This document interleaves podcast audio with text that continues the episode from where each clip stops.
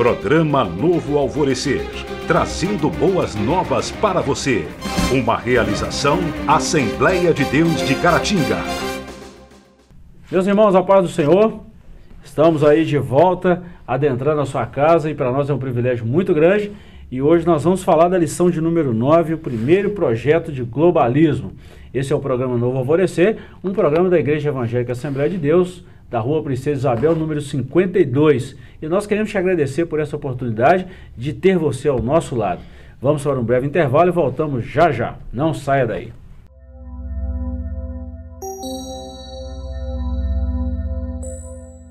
Estamos de volta com o programa Novo Alvorecer e antes de falarmos dessa lição maravilhosa, queremos falar para você de alguns eventos que estamos tendo aí nas nossas igrejas. É, nós estamos num período aí de estudo bíblico da palavra de Deus às terças-feiras e queremos convidar você a fazer parte conosco desse rol de aprendizado da palavra de Deus. Nós geralmente às terças-feiras, 19h30, estamos estudando a palavra de Deus, às quintas-feiras um culto de louvor e pregação e aos domingos em dois horários. Pela manhã, estudamos essa lição que vamos falar hoje, de 8 às 10 e à noite, às 19h30, um grande culto de louvor e pregação da palavra de Deus. Venha conosco fazer parte dessa grande família que é a família de Deus. Falaremos hoje do primeiro projeto de globalismo e o nosso textuário está em Gênesis capítulo 11, versículo 9, que está escrito assim: Por isso se chamou o seu nome Babel, porquanto ali confundiu o Senhor a língua de toda a terra e dali os espalhou e os, os espalhou o Senhor sobre a face de toda a terra. Verdade prática. O globalismo afronta os propósitos de Deus quanto ao povoamento e ao governo da terra. Só lembrando que o nosso textuário está em Gênesis capítulo 11, versículo 9. A nossa leitura bíblica em classe está no livro de Gênesis capítulo 11, versículos de 1 a 9. E mais uma vez temos o privilégio de ter conosco o professor Joás. Obrigado, professor. Amém. E vamos trabalhar junto mais esse tópico, essa lição Sim. maravilhosa. Introdução. Hoje estudaremos a primeira iniciativa de se globalizar a Terra. Essa apostasia teve lugar em Sinear, na Mesopotâmia. Ali os homens ímpios e dissolutos incitaram a descendência de Noé a aglomerar-se num só lugar, sob um único governante. Foi assim que nasceu o globalismo, uma doutrina contrária ao propósito divino quanto à povoação e ao governo da terra. Parece que é uma coisa tão boa e tão nociva, professor. É, parece que, é, parece que é, é muito bacana, né? É, muitos homens pensando na mesma direção, né? É, com, a, com o mesmo ideal, né? com os mesmos planos, os mesmos sonhos. Parece muito bacana. E, e, é muito bacana, né? Se essa unidade, se fizer parte dessa unidade, não só os homens, mas aquele que os criou, né? Uhum. É, o problema de Babel não foi é, a unidade dos homens, foi a unidade dos homens é, com os homens no centro, né? tiraram Deus do centro. Você vê que a ideia toda sempre foi essa, desde o princípio. Né? A ideia deles era é, desobedecer a Deus né? e, e se impor como é, centro, como referência né? naquela sociedade de então. Né? Podemos até trocar isso aqui, esse globalismo aqui, por um antropocentrismo. Isso. Né? Que é o homem no centro das atenções e tal. Agora, quando a gente fala de globalização, não é que nós estamos criticando falando assim, isso é errado. Não é. é errado é afastar e tirar Deus do centro, do lugar onde ele sempre esteve. Né? Os homens se virar as costas para Deus. Esse é um grande problema. Isso. Então nós vamos trabalhar isso aí. Bom, dentro desse primeiro capítulo aqui, sobre a segunda civilização humana, interessante na lição passada nós falamos da primeira, ou seja, geração antediluviana. Né? Isso. E falamos da, da, do juízo de Deus, que foi o dilúvio. Agora nós vamos falar de uma nova geração que surgiu pós-dilúvio, que é essa geração aí, onde é, nós vamos falar de Gênesis capítulo 7, 8 ali, até o capítulo 11, que é a, essa geração aí, até chegar em, na Torre de Babel. A segunda civilização humana. Nesse tópico veremos que, após o dilúvio, o Senhor firmou uma nova aliança com Noé. E assim, o patriarca deu início à segunda civilização humana. Todavia, o seu filho mais novo, rebelando-se, inaugurou outro período de decadência e menosprezo em relação aos mandamentos divinos. Professor, isso é um sério problema. Toda vez que nós afastamos das coisas de Deus, já falei isso aqui inúmeras vezes. Pastor Billy Grão dos evangelistas aí, mundialmente conhecido, né, que nos deixou há pouco tempo, ele sempre falava que quando o homem pensa em afastar de Deus, o diabo sempre tem um barco prontinho esperando ele. Isso. É interessante falar isso porque toda vez que o homem abandonou Deus, só deu problema para a humanidade. É, porque é, a, a, verdade lá de 1 Coríntios 15, né, uhum. verso 33, né, que as más companhias corrompem uhum. os bons costumes, né, é, ela se aplica nessas situações todas. Né, é, um, um, pouco de fermento leveda tudo, né, estraga tudo, né, estraga a massa toda. É, então, é, você vê nessa primeira apostasia aí de Cana e de Canaã, né, filhos de Noé, né, o filho caçula, né, que assim zombou do pai, né, diante dos irmãos e foi uma influência péssima para os irmãos, né, depois é, ele ele, essa apostasia ela acabou influenciando negativamente né, as, as, uhum. as gerações depois dele. Né? É, e há uma, uma. Você vê a, é, a maldição que Noé lança sobre ele, você vê as consequências daquilo, né, e você vê a história adiante, não foi nada bacana, assim, não foi é, nada legal. Nós vamos falar de três, três, três filhos de Noé: Sem, Cã e Jafé. É, sem. É, a gente conhece a história, Jafé também a gente conhece a história, mas Cã ficou marcado por essa apostasia. Infelizmente, por descobrir a nudez do seu pai, carregou com ele um prejuízo muito grande por não compreender as coisas de Deus e afastar também das coisas de Deus. Isso. Então ele trouxe uma consequência não só para ele, mas para toda a geração. Isso é muito complicado. Bom, nós já falamos desse ponto um da apostasia de Cã de Canaã. Esse episódio aí, a gente já sabe como é que se deu ele, né? Depois da, do dilúvio, Noé plantou uma vinha e se embriagou, né? e se descobriu, ficou nu. E o filho dele do meio, Cã, entrou e descobriu a nudez e contou para os dois irmãos. Quando Noé acordou da sua embriaguez, ele viu que ele estava coberto, então ele perguntou o que era aquilo. E os filhos falaram, então foi coisa do, do Cã que contou para eles e tal. Então Noé abençoou Sem e Jafé e amaldiçoou a Cã por esse ato que ele cometeu. Então essa apostasia começou desse fato. E isso foi avolumando de novo.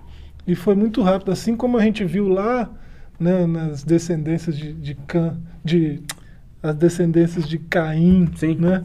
E, e Lameque foi para é, frente, né? Que foi a, aquela depravação cresceu em níveis assustadores muito rápido, né? Aqui a mesma coisa, você vê um refer, uma referência de, de caráter, de justiça, né?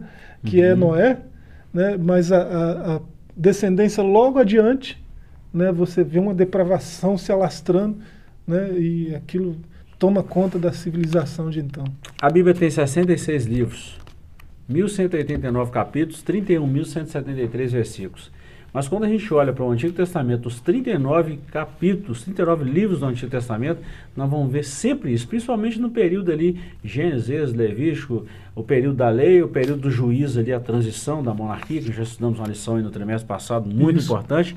A gente lembra que a gente vai ver que a história da humanidade sempre foi essa sempre foi essa transição assim problemática por afastar das coisas de Deus, por afastar dos princípios divinos. Mas agora nós estamos estudando o princípio disso aí, como é que se deu. Né? É, o ponto 2 é o enfraquecimento da doutrina de Noé.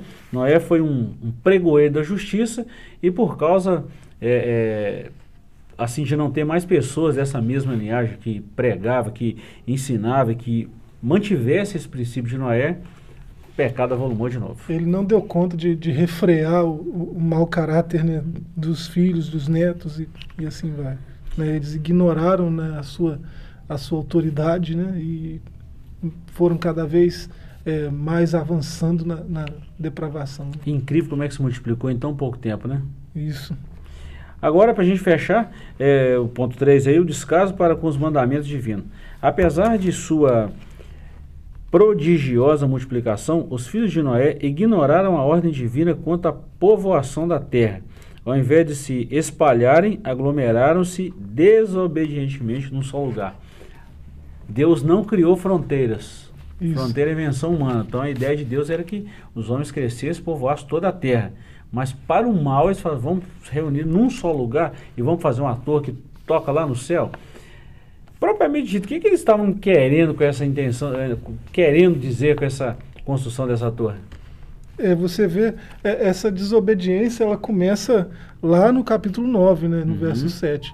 É, num primeiro momento eles desobedeceram frontalmente a ordem de Deus, que a ordem de Deus para Noé foi a mesma que ele deu para Adão, né? Crescer, multiplicar, encher povoar, a terra, povoar, né? É, era do interesse de Deus que a civilização se alastrasse, né, pela, pela terra. É, mas eles desobedeceram.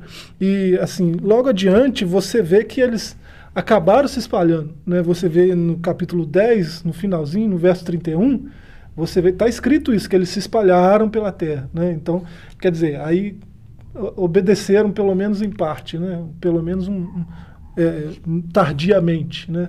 Lá no 9 eles não querem obedecer, no 10, no final do 10, depois daquele monte de genealogia, né? Uhum. você vê pelo menos 70 é, famílias né? Uhum. É, que nascem dali, né? Do, dos filhos de Noé. E aí você, aí você vê com essas 70 famílias eles se, se espalhando. Uhum. É, mas aí logo em seguida, né? esses que se espalharam olharam para a região da Babilônia, né, essa planície aí de Sinar, né, que está entre, é, o, é, é, pelo menos nas margens do Eufrates, né, é, e eles, lá no, no, capítulo 11, verso 2, né, de Gênesis, você vê que eles é, se encantaram com aquela planície e eles se estabeleceram ali, quer dizer, nós vamos ficar, esse negócio de ficar se espalhando, nós vamos ficar todo mundo aqui. E assim que eles se estabeleceram, eles decidiram né, a, essa ideia de Deus de se espalhar, aí se rebelaram de novo contra a ordem de Deus. Né? Nós vamos ficar aqui, vamos centralizar governo, poder, tudo aqui. Né? Então eles, é, eles é, Desobedeceram, né? confrontaram né? Deus né, na, na, sua uhum. ordem direta de, de povoar, de se espalhar. Nós vamos falar mais um pouco disso no próximo, no próximo bloco e a gente vai fechar aqui. Olha bem, é, nós estamos falando sobre esse descaso, então nós vamos repetir. Toda vez que o homem abandona os princípios divinos ou quebra uma lei de Deus, consequência vem. Isso é inevitável, não tem como evitar isso aí não. Vai é a lei da semeadura, né? É. Tudo aquilo que o homem semear, isso ele vai colher. Nós vamos para um breve intervalo e voltamos já já. Estamos trabalhando essa lição 9 e nós estamos falando sobre esse globalismo que não é da vontade de Deus, segundo a Bíblia. Nós estamos falando de uma coisa corrompida, não é a vontade de Deus. Voltamos já já, não saia daí.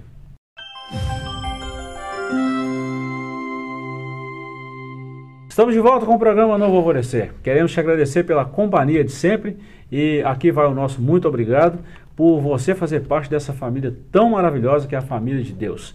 Aproveitamos a oportunidade e convidamos a fazer parte conosco em um de nossos cultos que acontece às terças, quintas e aos domingos em dois horários, às oito da manhã, onde estudamos essa lição, e às sete e meia, onde temos um culto de louvor e pregação da palavra de Deus. Você é o nosso convidado, não é mesmo, professor? Isso. E aqui tem tem tempo para discorrer o assunto, né, para tirar dúvidas e, e gente mais qualificada do que nós até. Né? Nós temos aí João de Deus, né? nós Muita temos gente. aí Correia, gente fina. Né? Sebastião Ferreira Sebastião, e tantos outros, né? Só fera. Só gente boa. E nós queremos te fazer um convite o seguinte, se você tiver alguma dúvida com relação a algum tópico que já falamos até agora, né? E quiser mandar um comentário para nós aí, nós estamos nas nossas redes sociais, nas nossas mídias. Se você for lá, a DEC Oficial, você vai achar o nosso Instagram, vai achar o nosso canal no YouTube. Manda lá uma mensagem para nós, dê a sua sugestão com relação aos programas e nós vamos te responder com o maior prazer. De repente nós falamos alguma coisa que ficou aí meio na dúvida, é a oportunidade para mim te falar isso. Dá um joinha lá, siga nós, dá, dá, um, dá um like lá no, no nosso canal e compartilha com a gente aí a sua ideia, a sua a sua, a sua dúvida se tiver, tá? E teremos o maior prazer em lhe responder. Deus te abençoe por isso. Olha bem, professor, nós vamos falar agora no capítulo 2 sobre o, glo o globalismo de Babel. Naquele estágio, a civilização iniciada por Noé dispunha de todos os fatores para criar uma sociedade ímpia e globalista. Vamos falar só um pouquinho aqui que a globalização ela tem muitos benefícios. Nós estamos falando hoje, no pleno século XXI, claro que tem muitos benefícios. Vamos falar dessas tecnologias, por exemplo, que tem hoje como Instagram, Facebook, tantos outros, o WhatsApp que está na. que foi uma, uma bênção para nós hoje. A internet conectar, em si. Não né? é? Steve Jobs, tantos outros aí. A internet que, é tão recente, né? Não é? Tá no mundo E uma bênção de Deus para nós. Só que, se a gente pegar isso e usar isso para o mal, o problema está aí. Então, o globalismo, assim, com, com, com, as suas, vamos dizer assim, com as suas benfeitorias, isso serve de bênção para muita gente. Agora, quando isso é, é, se une para ferir um princípio divino, o problema está aí. É, tá aí. E é o que acontece muitas vezes, né, desde lá do começo da história, como a gente está vendo, né, Uhum. até hoje. O modelo globalista de hoje, por exemplo, ele tem sérios problemas com a família, por exemplo. Sim, né? sim. Começou lá na década de 50, né, o J.D. Rockefeller III Uhum. com Kingley Davis, né, eh, e sua aluna brilhante, né, Adrienne Germain, Uhum. né, projeto de destruir a família. A gente já falou isso aqui várias É, vezes. globalização, é um aí depois vem, né? depois vem o feminismo, sim. Firestone, né, Judith Butler, e vai por aí afora, é, é, com essa ideia, acabar com o conceito de família, destruir a heteronormatividade, coisas. Isso tudo é agenda global. Uhum. Né? A ONU, a Unesco estão comprometidas com essas ideias. Né? É, então a gente, a gente tem que, que olhar para isso com pesar. Né? A gente tem que é, aplaudir essas iniciativas, né? tipo a internet, tipo sociais, sim, sim. mas a gente tem que, é, como na igreja, balança, né? como igreja, se portar né? para promover o reino de Deus, né? é, confrontando essas coisas de frente. Olha bem, professor, a gente vai comentar esses dois tópicos aqui desse capítulo bem, bem rapidinho. É, mas eu fico pensando se o apóstolo Paulo vivesse os nossos dias tendo hoje WhatsApp, Facebook, Instagram, Snapchat, tantas outras mídias que, que tem. Imagina o estrago no reino das trevas que o apóstolo Paulo faria. Nosso Deus. Né? Porque na época dele era só Só navio. tinha uma pena. Não é navio, jumentinho para andar, a pé, e fez o que fez em tão pouco tempo. É. Imagina hoje se tivesse. Então, assim, vamos aproveitar esse benefício e vamos falar da palavra de Deus e vamos aproveitar o recurso que temos hoje. São benefícios, mas Claro. também tem os malefícios que nós vamos falar agora. Ponto 1. Um, uma só língua, uma só língua e um só povo. Até aquele momento, como já vimos, a humanidade falava um só idioma e constituía-se num único povo. Está lá em Gênesis 11, 1. Pelo que inferimos do texto sagrado, não havia sequer dialetos ou sotaques. A unidade linguística era absoluta. Aliás, o mesmo se pode dizer de sua cultura. Então, era tudo uma mesma coisa. Então eles tinham facilidade de se comunicar, a cultura era uma só, é, todo, havia um entendimento. Só que se tivesse feito isso aí por bem, beleza. Mas a intenção deles era má. Você vê que o problema não é a unidade, né? Já está dito aí na- no comentário. O problema não era a unidade, era a unidade sem Deus. Verdade. né? É, o homem no centro. Tira Deus do centro, põe o homem. Vamos ver se vai dar certo. Não vai dar certo. Né? Verdade. É, então, é, você vê que o próprio Deus ele tem um, pro- um projeto globalizante. Né? É, a igreja é, é um, um exemplo desse projeto. Né? O- é, Deus quer o evangelho em todas as nações.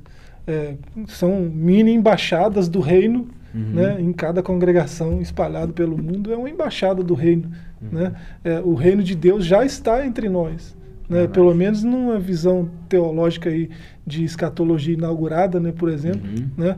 É, o reino de Deus se manifesta na igreja, né, composta de judeus e, e de gentios né, convertidos, é, e propagando esse reino, né, anunciando esse reino, as maravilhas do reino, né, mostrando para o mundo que esse rei é, é um rei justo, é um rei é, de caráter, de honra, de justiça, de amor, né, de bondade, um rei que cura, que salva, que né, faz é, coisas grandiosas no seu reino.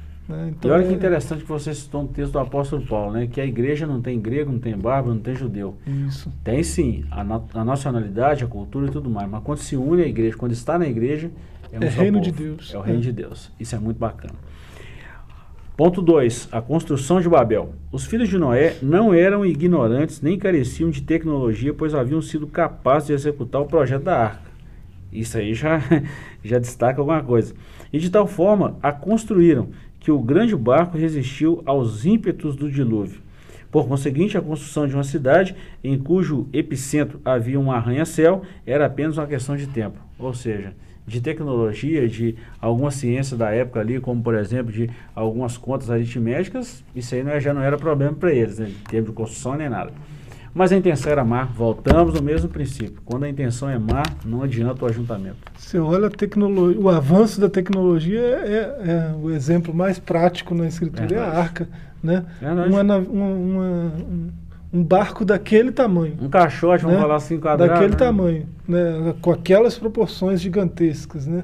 É, passar por um ano e meio quase né? de, Uhum. de inundação, Verdade. Pes- chuva pesada, água em cima e embaixo, e aquilo não afundou, aquilo não sofreu nenhuma avaria, né? Ah. chegaram todos intactos lá na terra firme. é, você vê que o negócio foi bem feito, né? E você vê ali a estrutura, né?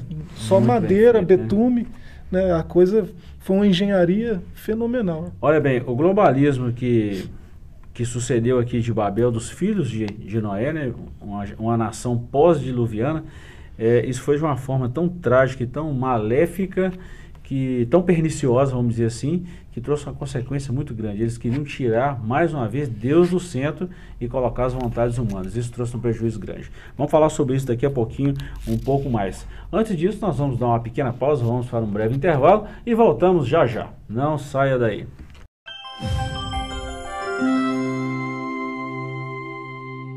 Estamos de volta com o programa Novo Alvorecer e queremos aproveitar o ensejo e dizer a você que estamos nas mídias sociais.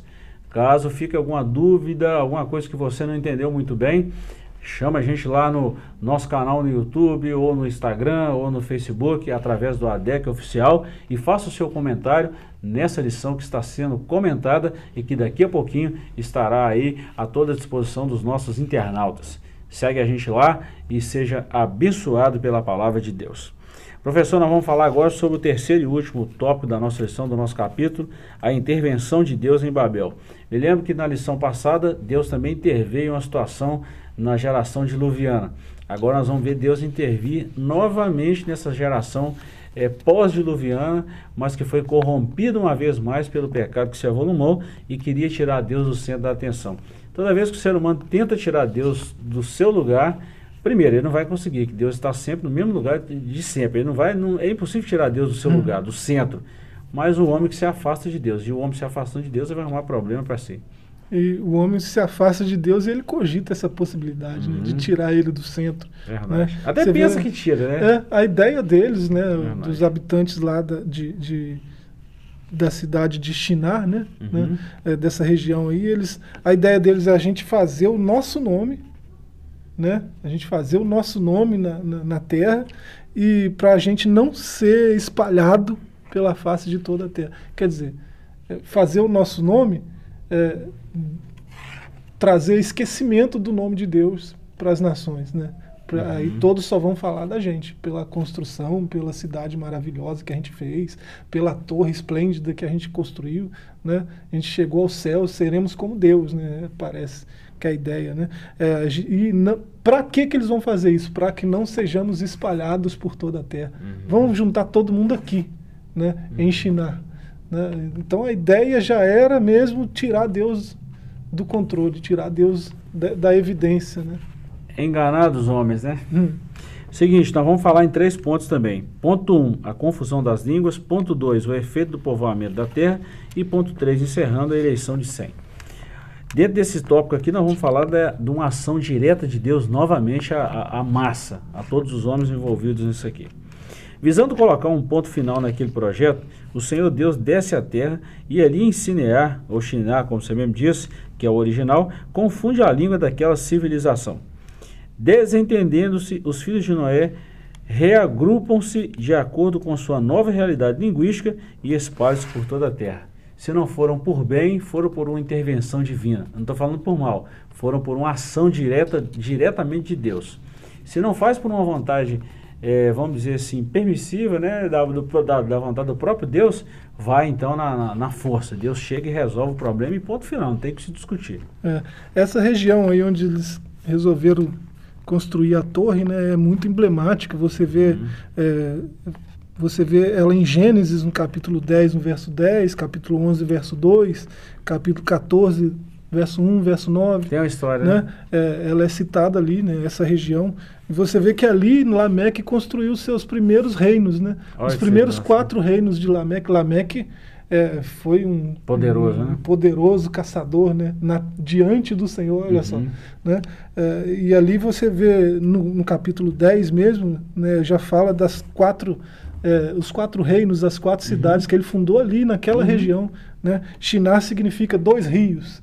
Né? Talvez seja uma região que, é, além do, do, do Eufrates, né, era cortada por outro rio. Deixa eu só né? te interromper um pouquinho para falar sobre isso, que a, isso a gente ensina também na geografia bíblica, né, na, a teologia. É, a, a- a palavra Mesopotâmia também, por incrível que pareça, é entre, Entre rios. rios, né?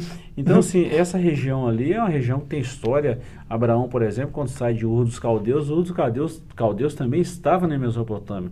Na história secular, a gente vê falar muito sobre os fenícios. Os fenícios também estavam na Mesopotâmia, É. que eram grandes fabricantes na época de vela. Parece que era uma região muito fértil, né? Rica. Muito rica. Rica, uma região muito É. rica. Olha que nós estamos falando de tempos remotos, onde a ciência e a tecnologia já estava presente. Muito isso a explorado. história mesmo prova isso. Isso, É. muito explorado. Você vê, você vê é, é, essa, essa região mesmo de Shinar citada em, outros, em outras Uhum. passagens, né? Ju- Josué, Daniel, Zacarias. Região né? vasta. É, e, e, assim, é, há um trocadilho ali né, Uhum. no, no texto original, né, é, entre a confusão, né, que é o nome, Babel significa confusão, Confusão. né, e o Balau, que é, é, confundir, né, quando fala que Deus confundiu a língua. Né, Uhum.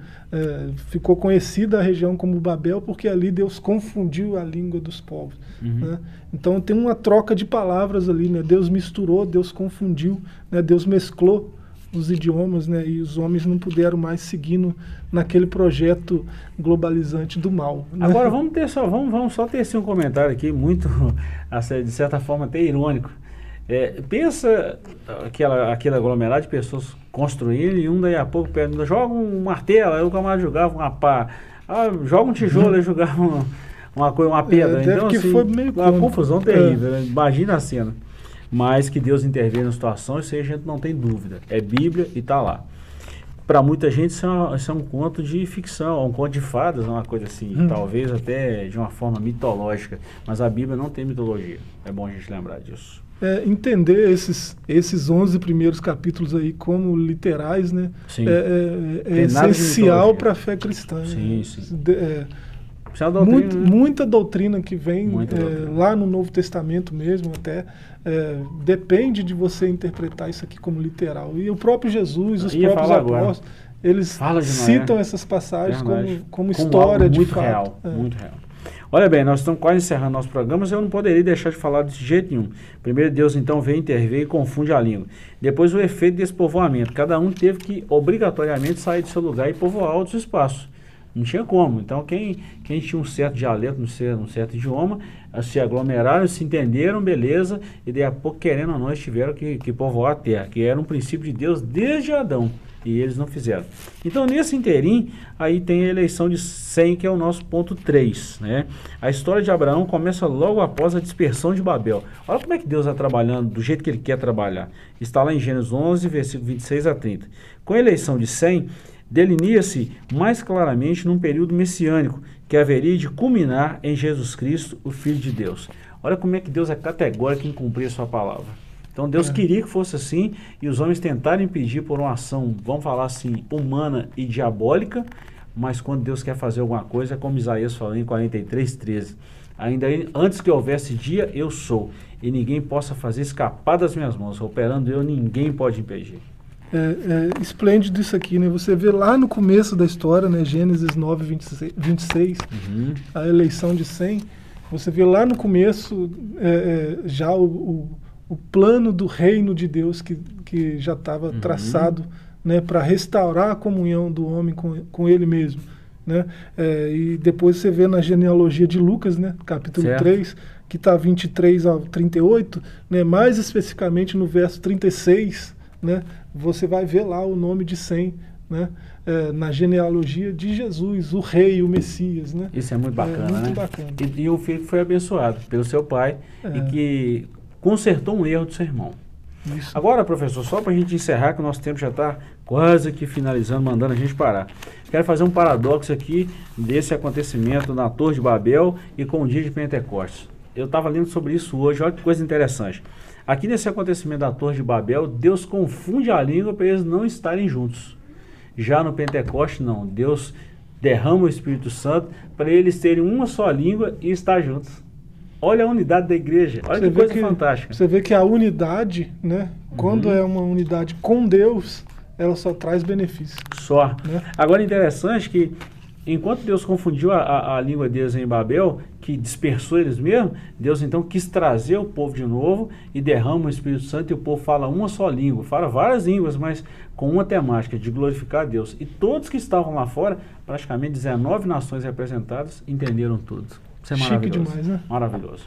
Queremos agradecer a você por mais uma vez essa companhia maravilhosa e convidar você a estar conosco em um dos nossos cultos, terça, quinta todo domingo pela manhã e à noite. Deus te abençoe. Até um próximo programa. Fiquem todos com Deus. Um forte abraço. Programa Novo Alvorecer, trazendo boas novas para você. Uma realização Assembleia de Deus de Caratinga.